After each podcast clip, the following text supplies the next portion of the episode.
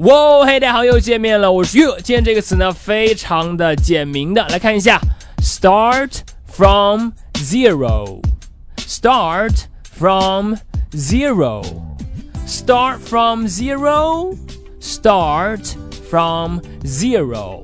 好，直译呢，它就是从零开始，表示呢一切从头再来，start from zero。好，我们来看一下例句的使用。第一句 ，We have to start from zero。我们呢不得不从零开始，We have to start from zero。好，再看第二句，It's my last chance。I don't want to start from zero again。这是我最后的机会了，我不想再从零开始。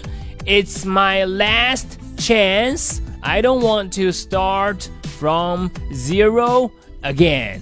好的，这就是今天的分享了。Start from zero. 从零开始，非常简单直白的一个词语，你了解了吗？好的，那么如果你喜欢岳老师今天的讲解呢，欢迎来添加我的微信，我的微信号码是哈哈衣服哈哈衣服这四个字的汉语拼音。今天就到这里，We have to start from zero。我是 You，see you next time。